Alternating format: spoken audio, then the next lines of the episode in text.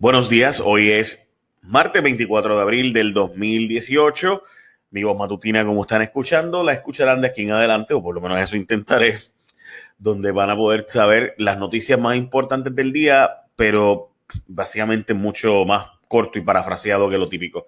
Bueno, básicamente la primera es que tengo una exclusiva que es del Departamento de Hacienda por si acaso, ustedes van a poder leer lo que habíamos estado haciendo antes, simplemente que si quieres escucharlo mientras vas en el carro, pues puedes darle play. So, la primera noticia que tengo del día es una exclusiva para ustedes. No ha salido en ningún otro medio y es que cuando se presentó la eh, reforma contributiva por parte del Departamento de Hacienda, se incluyó lo que se llaman acuerdos finales. De nuevo, el Departamento de Hacienda anterior, bajo Juan Zaragoza, había dicho, no quiero más acuerdos finales, o sea, que el Departamento de Hacienda no pudiera darle beneficios contributivos a alguien calladito por el lado sin que tú no supieras. Ahora, la reforma contributiva que está proponiéndose incluye devolverle eso al departamento. ¿Por qué eso es malo? ¿O por qué eso te afecta? Pues sencillo.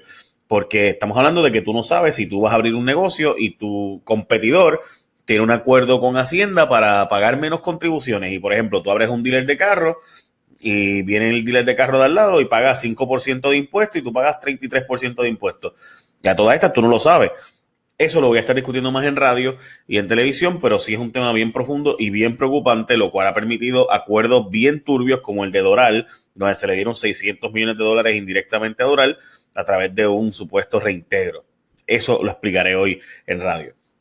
Desaparecieron 50 mil trabajadores en Puerto Rico, hay 50 mil personas en Puerto Rico menos en edad productiva de trabajo y 30 mil personas trabajando menos o buscando empleo, 18 mil como tal que hace un año, pues menos trabajando en Puerto Rico. Los bonistas están montados por encima de los pensionados. Las expresiones desafortunadas de Carrión son tristes, son lamentables, pero son la verdad. Carrión tercero dijo que los bonistas van por encima de los pensionados. Eso es la ley, eso es lo que dice la constitución de Puerto Rico, por más horrible que se escuche. Los bonistas tienen unos derechos por encima de los, de los pensionados porque los bonistas tienen lo que llaman colaterales o liens y por tanto que ellos tienen unas garantías adicionales de que se les va a pagar.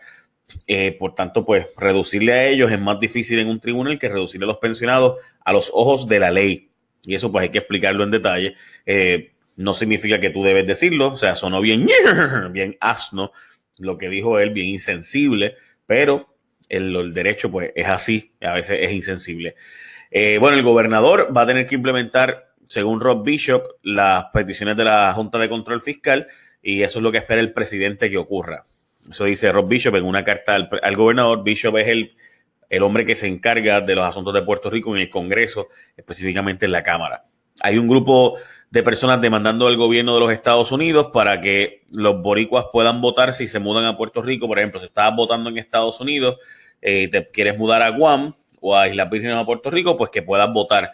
Y esa demanda pues ya fue descartada por dos tribunales federales, pero ahora va para el Supremo de los Estados Unidos.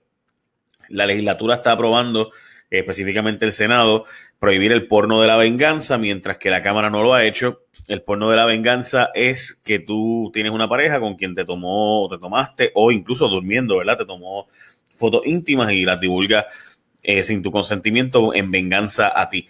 Eh, también hay una herramienta bien importante que acaba de salir hoy que es abretuescuela.org, donde la gente de AbrePR está eh, buscando que tú verifiques la escuela, la calidad de enseñanza de tu hijo. En síntesis, lo que hace es que verifica los resultados de las notas, las pruebas meta, el ausentismo, el college board, el ausentismo de los maestros, el ausentismo de estudiantes, la tasa de graduación, el ambiente escolar y le da una nota a tu escuela. Hay muchos pueblos que no tienen ninguna escuela con A. Y básicamente esas son las noticias del día. Hay otras más, pero obviamente pues no voy a discutirlas todas porque si no llegamos a 10 minutos aquí y ustedes se aburren. Buen día, gente. Voy a tratar de hacerlo más cortito y más, más ameno, ¿verdad? Pero eh, recuerden que este es el primero. Bye.